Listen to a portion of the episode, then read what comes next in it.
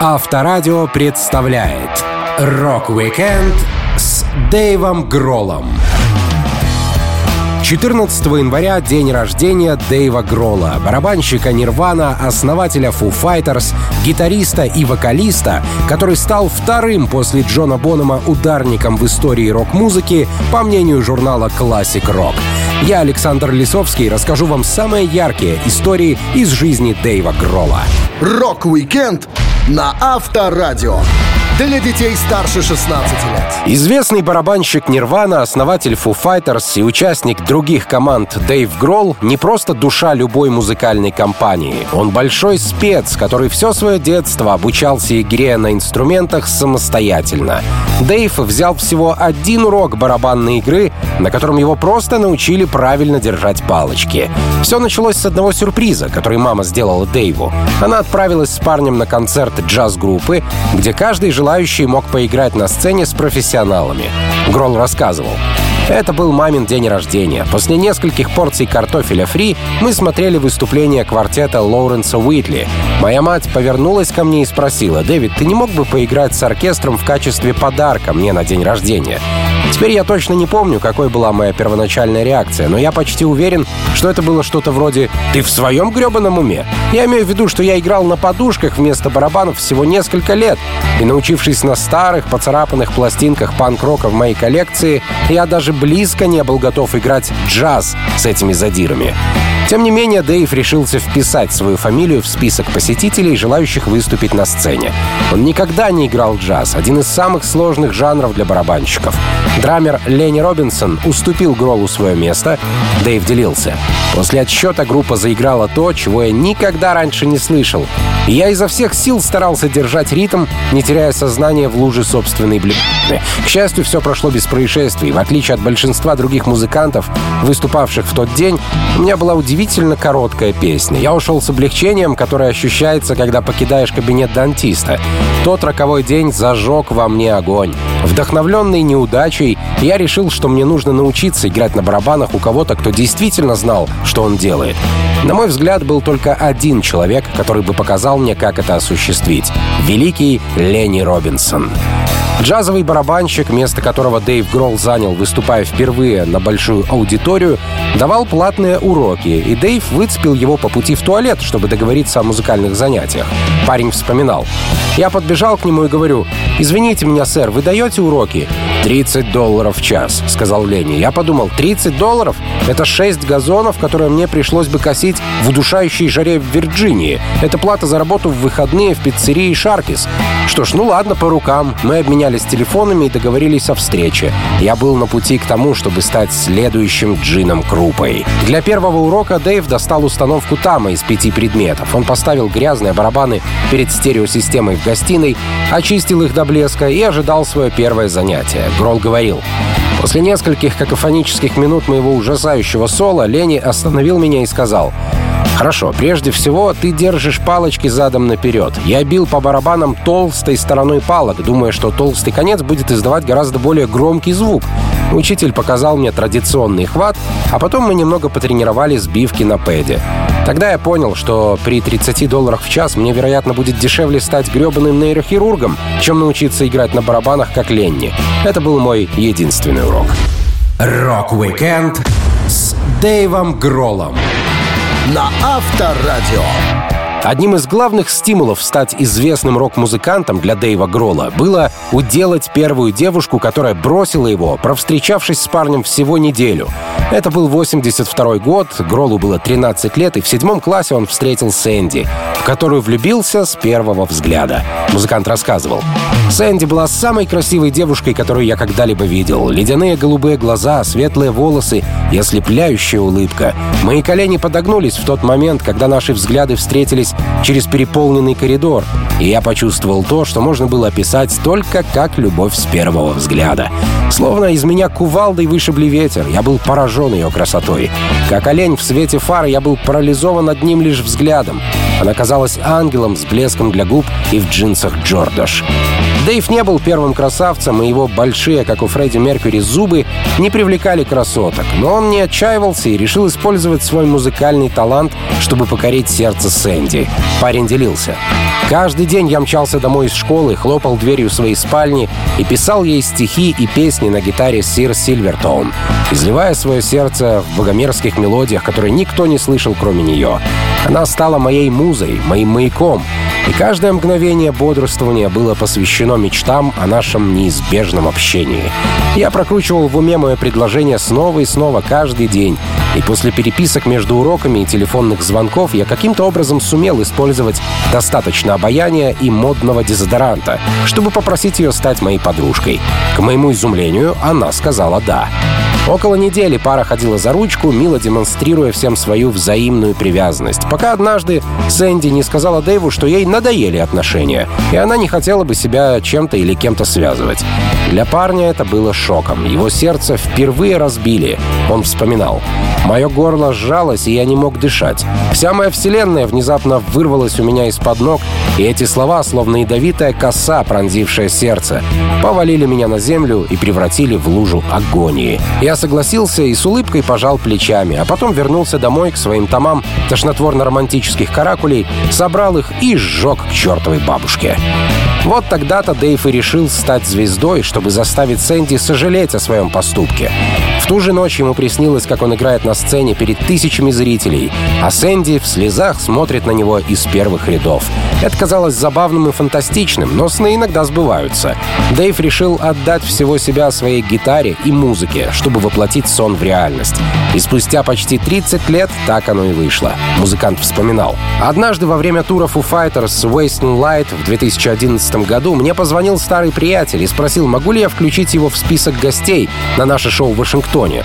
Нужен был проход для него и еще одного человека. Он такой, угадай, кто пойдет со мной? Сэнди! Ё мать, я не мог в это поверить. Прошло почти 30 лет с тех пор, как мы с ней встречались целую неделю. И я отдал ей свое сердце только для того, чтобы она разбила его об землю на тысячу кровавых осколков. Так что я был более чем счастлив, что она приедет потусить со мной и со всеми нашими старыми друзьями. Сэнди ничуть не изменилась, разве что сменила свои джинсы на другую одежду.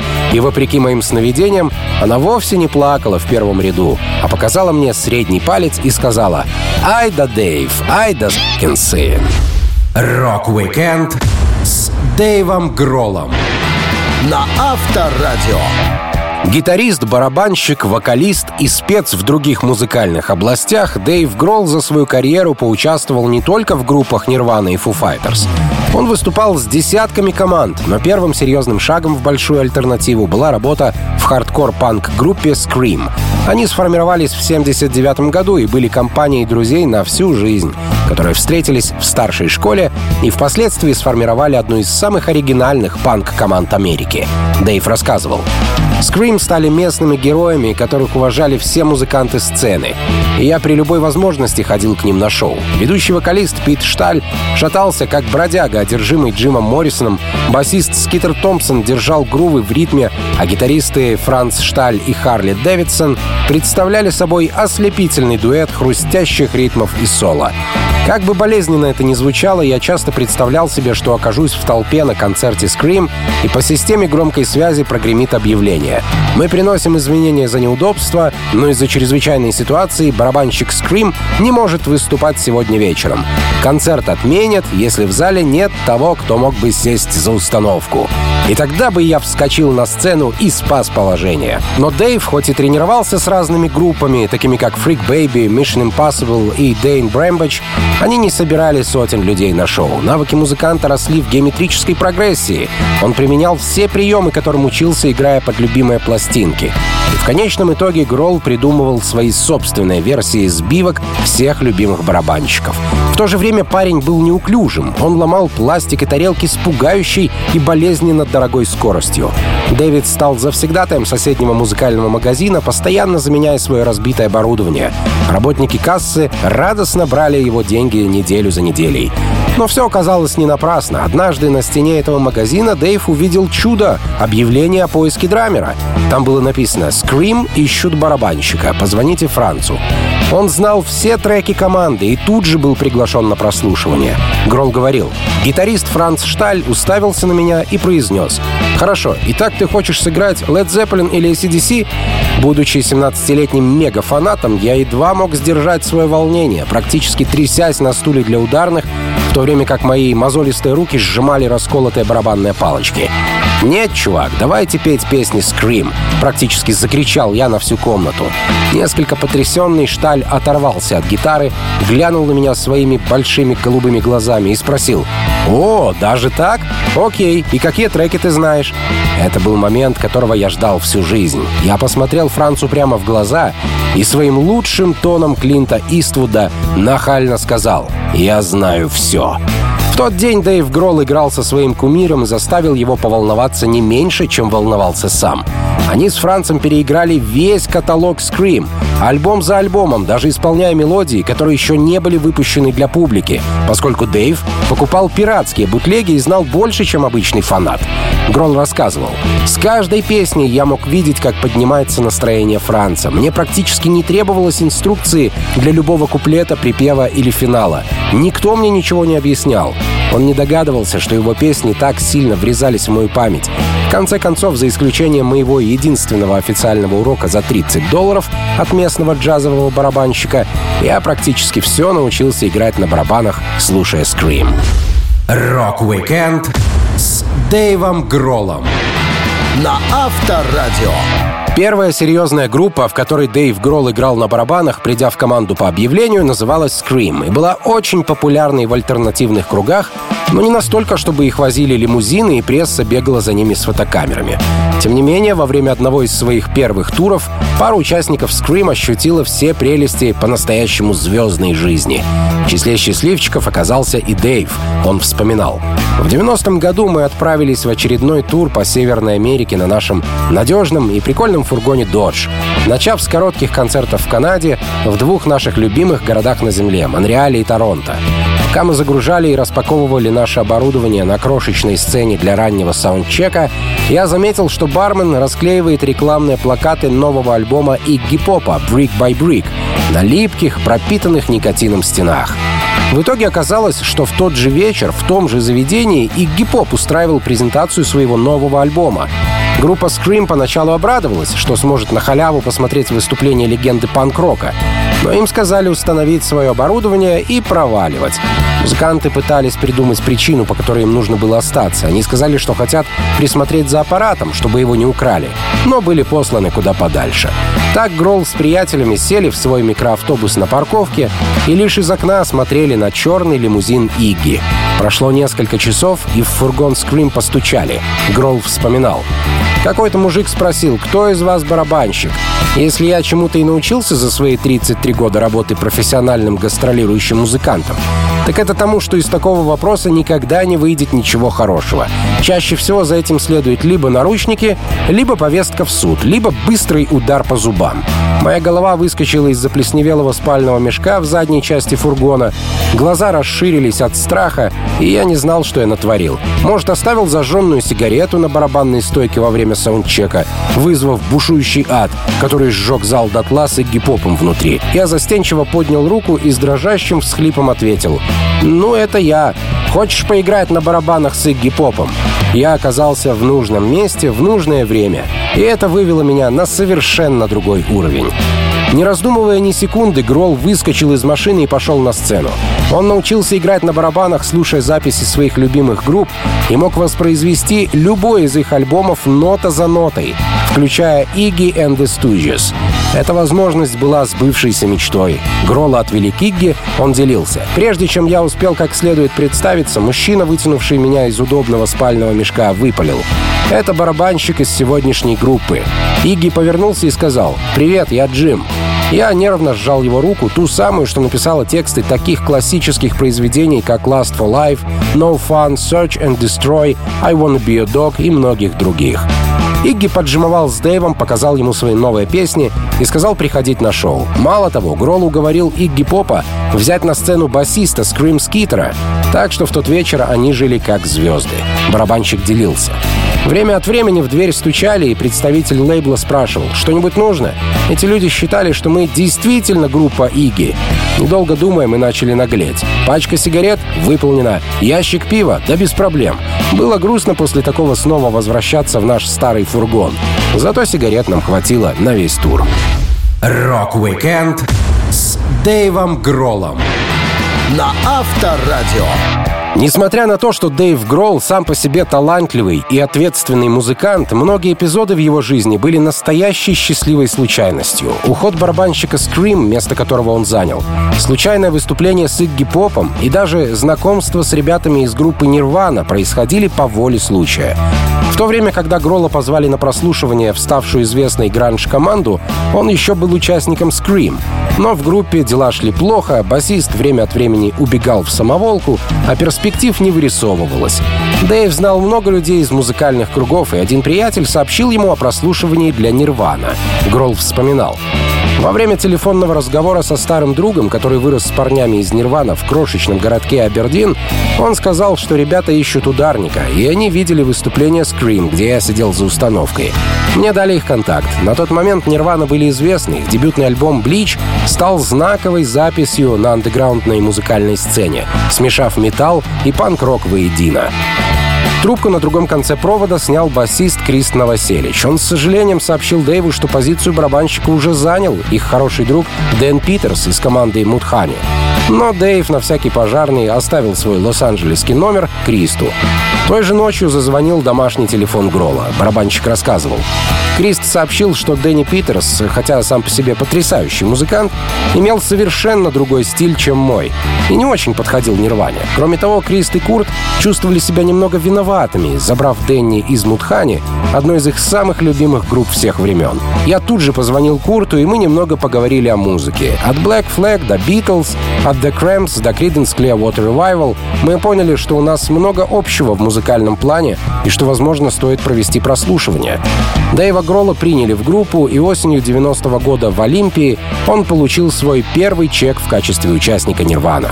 Колоссальные 400 баксов. На тот момент это был самый большой гонорар в его профессиональной жизни. Как и полагается молодому парню, всю сумму он просадил в первые же дни. Гролл рассказывал. Я наконец-то сорвал джекпот, но вместо того, чтобы сохранить и заложить в бюджет это грандиозное вознаграждение, я сделал то, что большинство молодых музыкантов делают со своим первым чеком. Я продал все на ерунду. Помню, как пошел прямо в универмаг Фред Майер, чтобы купить электронный игрушечный пистолет и консоль Nintendo. Я купил то, чего не мог позволить себе в детстве, а оставшуюся сумму отдал в тату-салоне, чтобы сделать татуировку колец барабанщика Джона Бонома. Понятно, что на жизнь денег не оставалось менялось. Грол жил с Куртом, и парни даже научились есть в такое время суток, чтобы оптимально расходовать пищу и не голодать днями напролет. Они разработали свой выгодный график питания, зато жилье музыкантов казалось настоящим притоном. Дэйв делился. Наша квартира была задней частью ветхого старого дома, построенного примерно в 1914 году, с одной спальней, одной ванной комнатой, небольшой гостиной и кухней размером с чулан. Курт занимал спальню, а я спал в своем спальном мешке на старом прожженном сигаретами коричневом диване, что было намного меньше моего шестифутового роста. С нами жила любимая черепаха Кобейна. Эта чертова рептилия не давала мне спать каждую ночь. Часами стучала головой о стекло, пытаясь сбежать из нашего логова. Я не мог винить бедняжку. Я часто чувствовал то же самое. Рок-викенд с Дэйвом Гроллом на Авторадио. Дэйв Гролл рос в семье с заботливой матерью, которая работала педагогом и смогла воспитать хорошего человека. Но от ошибок молодости даже она не сумела уберечь своего сына. С другой стороны, самодельная тату в 14 лет — это отличный урок на всю оставшуюся жизнь. И этот урок Дэйв получил, посмотрев художественный биографический фильм Ули Эделя про писательницу Кристиану Ф., которая к 15 годам оказалась на самом дне, испытав на себе всю грязь тяжелой жизни. В ленте показывалось, как делают делают тату швейной иглой. Гролл вспоминал. Увидев грубую сцену с самодельной татуировкой, я решил украсить свое левое предплечье таким же самодельным логотипом моей любимой в то время группы Black Flag. Как только я собрал все необходимые элементы из захламленных ящиков по всему дому, я дождался, пока все уснут, и устроил импровизированную тату-студию в своей спальне. Гнусная операция началась. Как и в фильме, я стерилизовал швейную иглу огнем свечи, аккуратно обматывал кончик тонкой ниткой и опускал ее в банку с чернилами, наблюдая, как волокна впитывают густую черную жидкость. Затем твердой рукой я начал тыкать себе в руку. Укол иглы, когда она пронзала мой эпидермис, снова и снова вызывал у меня мурашки по спине, и я время от времени останавливался, чтобы протереть избыток размытого пигмента и осмотреть повреждения. Я упорствовал, вонзая иглу настолько глубоко, насколько позволял мой болевой порог, чтобы рисунок никогда не исчез. Все, кто знаком с простым и культовым логотипом Black Flag, знают, что это четыре толстые черные вертикальные полоски, расположенные в шахматном порядке. На первый взгляд рисунок легкий, но не для подростка со швейным набором матери. Каким-то образом Гролл смог выдержать боль при нанесенных трех из четырех полосок, но потом остановился. Он говорил, «Мне было чертовски больно, а также чертовски страшно, когда я увидел, что получилось в итоге. Я хотел свести это кривое недоразумение, а кто-то посоветовал посыпать татуировку солью и тереть по ее поверхности мокрым полотенцем. Ребята, никогда, слышите, никогда так не делайте. Это очень больно и не приносит никакого эффекта. Наоборот, после соли татуировка стала еще ярче. Позже Дэйв познакомился с хорошим татуировщиком, у которого хоть и не было своей студии, но он мог сделать красивый рисунок по старой дружбе. Итальянец Андреа Ганора жил на легендарном сквоте Амстердама под названием Ван Холл. Это была старая двухэтажная фабрика, здание которой заняла небольшая группа панк-рокеров со всей Европы в конце 1987 года. Андрей работал татуировщиком, и большинство жильцов Ван Холла с гордостью носили его работы. Его студия была простой спальней, а тату-пистолет сделан из старого дверного звонка. Но картинки получались яркими. За три десятка лет татуировка Грола, сделанная Андрея в Амстердаме, не расплылась и не потемнела. Часть своего первого гонорара в качестве участника Нирвана Дэйв тоже отдал на тату. Это был логотип великого барабанщика Джона Бонома.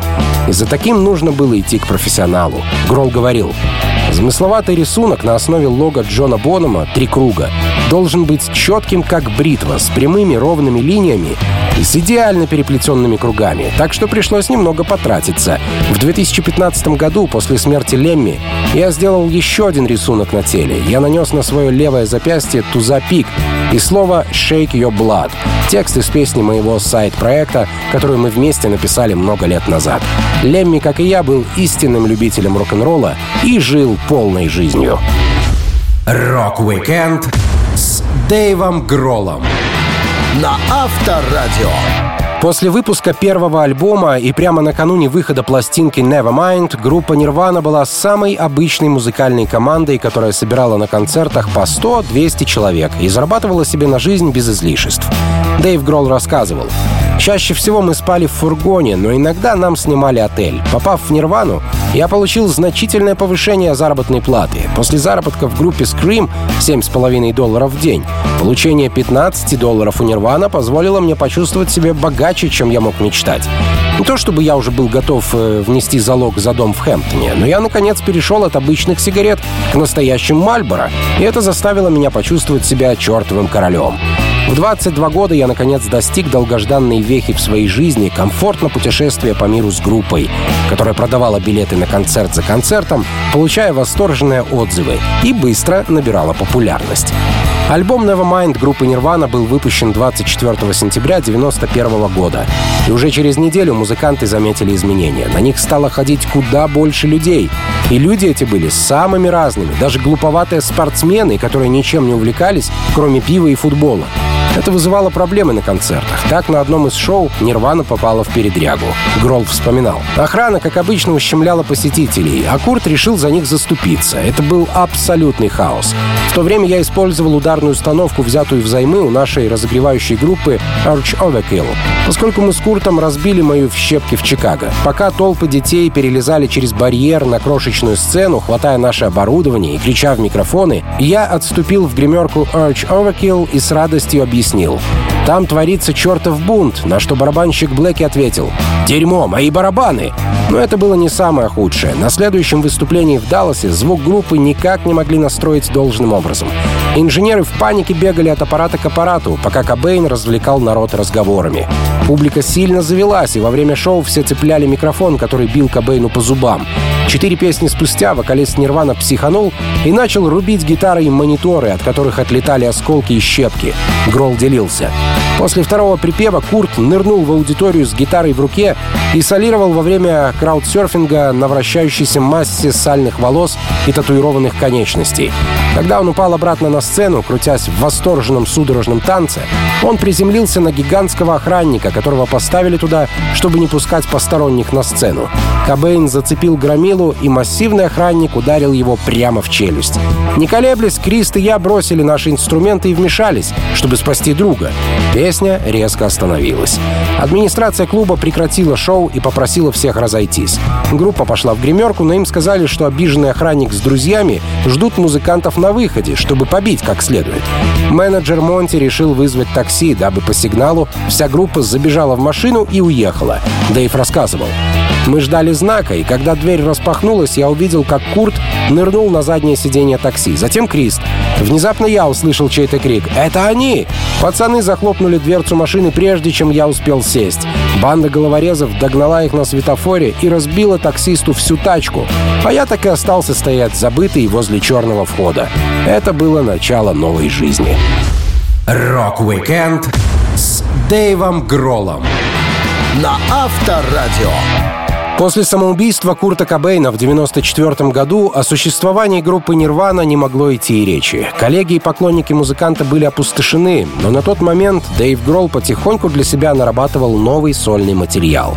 Он тогда не думал выпускать альбом, сингл или пластинку, а просто тренировался и баловался со своим приятелем-звукоинженером в студии, когда было свободное время и остатки пленки. Гролл вспоминал. Тому времени, когда я начал тусоваться и записываться с моим другом Барреттом Джонсом на восьмидорожечной машине в его подвальной студии в Вирджинии, я был знаком с концепцией расстановки всех инструментов, самостоятельно накладывал гитары, ударные и вокал. Собственно, так же я делал и в детстве, но теперь кассетные проигрыватели «Радио Шаг» были заменены профессиональным оборудованием. Я никогда не хотел навязываться к Барретту, и у меня никогда не было денег, чтобы заплатить ему за инжиниринг. Поэтому я ждал окончания чужого сеанса и застенчиво спрашивал, есть ли лишняя лента в конце катушки. А потом мчался от одного инструмента к другому так быстро, как только мог, делая только один дубль на барабанах, один на гитаре и один на басу, чтобы не тратить время старины Баррета. Затем я шел домой, снова и снова слушал мой маленький эксперимент, представляя, что я мог бы сделать, если бы у меня было более 15 минут на запись. Когда Барретт переехал в Сиэтл, он перенес свою студию в подвал дома Дэйва Гролла. И музыкант, пользуясь аппаратом, мог писать песни сутками напролет. Дэйв медленно собирал то, что в конечном итоге стало репертуаром Foo Fighters. Он хотел поделиться своим творчеством со знакомыми музыкантами, так что решил сделать около сотни кассет. Гролл говорил, «Я играл на всех инструментах первого альбома, за исключением одного гитарного трека, сыгранного моим другом Грегом Дулли, которому я всучил гитару, когда он посещал студию. Мне не казалось нереальным, что ради творчества Дэйва Гролла кто-то потратит время на прослушивание песен, так что я решил пойти анонимным путем, черпая вдохновение у Стюарта Коупленда, барабанщика «Полис», и его сольного анонимного проекта «Кларк Кент». В 1980 году Полис были молодой группой, поэтому, чтобы не мешать карьере команды, Стюарт решил записываться под псевдонимом, играя на всех инструментах самостоятельно, как это делал я. Будучи фанатом истории про НЛО, Дейв взял для названия своего проекта фразу из книги, которую он читал в то время. Там, в главе о неопознанных аппаратах над Европой и Тихим океаном во время Второй мировой войны, рассказывали, что пилоты, видевшие несколько светящихся шаров в небе, называли это «Foo Fighters». Словосочетание звучало почти как имя настоящей банды. Дэйв разработал дизайн вкладыша для кассеты, выбрав шрифт и цвет бумаги, написал титры и название песен. Но в то же время ему поступили заведомо успешные предложения. Он мог работать барабанщиком в чужих, но известных группах Pearl Jam, Jam или Tom Petty and Heartbreakers, но музыкант сделал выбор в пользу сольной неизвестности. Он делился. У меня мог быть свой собственный автобус, отличный график и гонорар, но мне было 25 лет, и я все еще не был готов расслабиться. Я вежливо отказался и решил, что картонная коробка с кассетами в кузове моего грузовика — это ключ к новой жизни. Для концертов Гролл собрал музыкантов, и Foo Fighters дебютировали на публике 23 февраля 1995 года.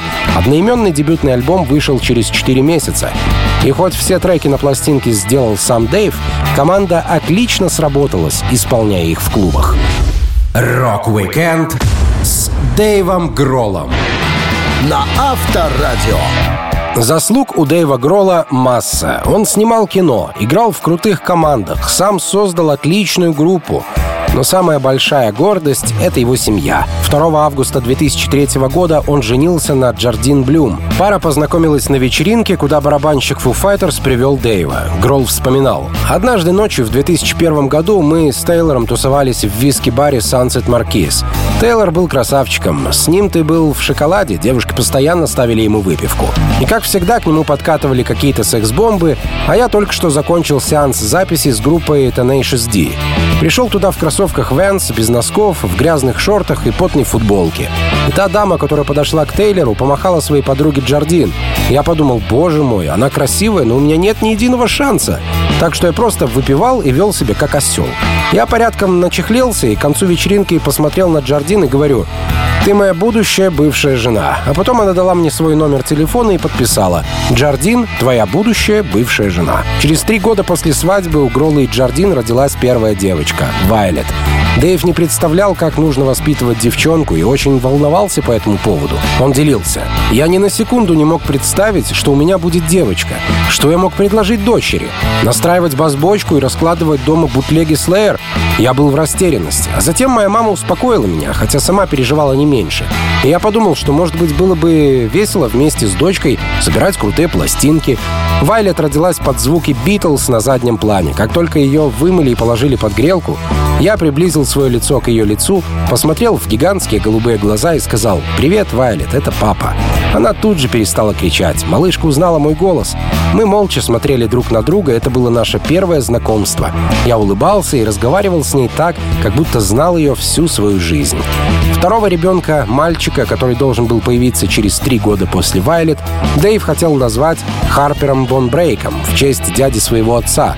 Но у него снова родилась девочка. Тем не менее, имя Харпер ей оставили. А третья дочка, Офелия, появилась на свет еще через три года. Сестры жили в доме, наполненном музыкой. Дэйв рассказывал. После того, как мы привезли Офелию домой, я позвал Пола Маккартни и его жену Нэнси в гости. Вайлет и Харпер, очевидно, знали, что Пол был музыкантом в группе под названием «Битлз». Но в их нежном возрасте девчонки понятия не имели, что это значит в пантоне истории музыки. Для них Пол был просто нашим другом-музыкантом. Он заметил в коридоре пианино, сел на табурет и начал играть «Леди Мадонна». Харпер на мгновение исчезла и вернулась с кофейной чашкой, которую она наполнила мелочью и поставила на пианино в качестве баночки чаевых для сэра Пола. Он пригласил ее сесть на скамейку рядом и дал первый урок игры на фортепиано. На следующее утро, когда я готовил завтрак на кухне, я снова услышал пианино. Ту самую мелодию, которую Пол и Харпер играли прошлой ночью. Харпер запомнила музыку и в точности все повторила. Старшая дочка Грола время от времени выступает с папой на концертах и больших фестивалях. Так она пела на Open Air Lollapalooza и присоединилась к папе, исполняя кавер на Эми Вайнхаус в спецпроекте Hanukkah Sessions. Так что фанатам не стоит волноваться. У Дэйва уже воспитана достойная смена. Рок-викенд с Дэйвом Гроллом на Авторадио. Дэйв Гролл всегда повторяет, что самым большим вдохновением для него являются люди. У музыканта много знакомств, и всемирная известность только добавила к списку его друзей новых артистов. Он хорошо знает Пола Маккартни и часто общался по душам с другими легендами. Первая встреча Гролла с кумиром детства произошла в аэропорту. Он вспоминал. «Я стоял у тротуара возле терминала вылета Лос-Анджелеса, ожидая посадки на рейс в Сиэтл. И ко мне подошел какой-то парень и говорит, «Здравствуйте, Дэйв Гролл? Я читал в интервью, что единственный человек, с которым вы когда-либо хотели встретиться, это Литл Ричард, верно?» «Абсолютно», — ответил я. «Ну, это мой отец», — ответил парнишка. Я отпрыгнул назад, тут же бросил сигарету на землю и энергично пожал мужчине руку, польщенный и пораженный встречей с сыном великого пионера рок-н-ролла. Мы прошли несколько шагов к лимузину, припаркованному рядом с нами, и молодой человек постучал по тонированному окну. Окно немного опустилось, и голос изнутри сказал «Да благословит тебя Бог, Дэвид. Так приятно познакомиться». Он подписал черно-белую фотографию размером с открытку, и мы пожали друг другу руки. Дэйв никогда не понимал, насколько он популярен, пока культовые музыканты сами не узнавали его на улице и не подходили побеседовать. Так, отдыхая с семьей в Лондоне, они случайно встретили Элтона Джона. Супруга предложила Гролу поздороваться с Рокетменом, но он постеснялся подходить, а Элтон сел в свою машину и уехал. Но через метров 20 машина остановилась, и музыкант вышел снова. Дэйв вспоминал. Дверь открылась, и из нее выскочил Элтон Джон. Подошел ко мне с широкой зубастой улыбкой и говорит «Привет, Дэйв, приятно познакомиться». Моя улыбка почти сползла с моего лица, настолько она была широка. Я представил ему семью, он наклонился и поцеловал мою дочь Вайлет, что лежала в коляске. А потом сел в авто и укатил. И да, его огромные сапфировые серьги идеально подходили к туфлям. Некоторые встречи Гролла с известными рокерами оборачивались совместными выступлениями. Так музыкант Хью Льюис обыскал половину города в поисках губной гармошки, чтобы сыграть с Гроллом на одном из шоу. Дэйв говорил, Однажды в Осаке наш турменеджер Газ сообщил нам, что Хью Льюис приедет на концерт. Когда появился Хью, за кулисами кипел наш обычный ритуал перед выступлением с пивом и виски. Он рассказал мне историю своего соло на губной гармошке на альбоме Thin Lizzy, и тут у меня возникла идея. А что если Льюис выскочит и сыграет с нами соло на гармонике в песне? Он проверил свои карманы в поисках инструмента, но, к сожалению, не нашел. А концерт вот-вот начнется. В седьмой песне я оглянулся и увидел Хью, который улыбался и размахивал губной гармошкой в воздухе. Он вышел с пластиковой гармоникой, купленной в магазине игрушек, и начал рвать нереальное соло. Но одним из самых близких друзей Дэйва Гролла стал Лемми из Motorhead. Они познакомились в Лос-Анджелесе в одном одном из баров, где Лемми сидел за игровым автоматом. Дэйв отлучился от компании в туалет, заметил музыканта и поздоровался. Он вспоминал. Лемми поднял глаза из-под своей черной ковбойской шляпы и в густом облаке дыма Мальборо прорычал. «Мне очень жаль твоего друга Курта. С годами мы стали друзьями, делясь зловещими историями о жизни в дороге и взаимной любви к Литл Ричарду. Мы болтали за тысячами сигарет и бутылок Джека Дэниелса каждый раз, когда встречались. Интересные люди — это лучшее вдохновение. Песню Foo Fighters «No Son of Mine» Гролл написал как дань уважения Лемми. Рок-викенд с Дэйвом Гроллом на Авторадио.